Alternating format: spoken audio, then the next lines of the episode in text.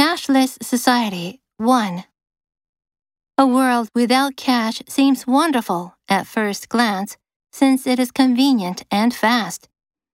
You don't need to withdraw dollars or euros ahead of time. You don't have to worry about money being lost or stolen. Paying for things with your phone is a breeze.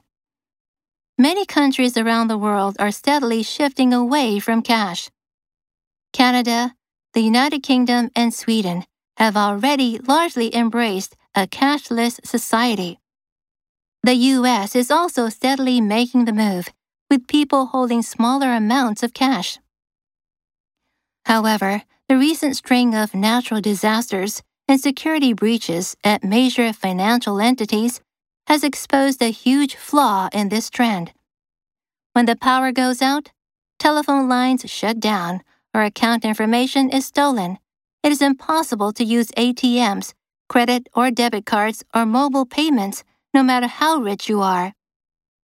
In other words, giving up cash increases the chance of the kind of economic catastrophe that results when people can no longer easily trade for the goods they need and want. The solution to this national security issue is simple bring back the currently maligned large denomination bills like the $500, which was discontinued in 1969.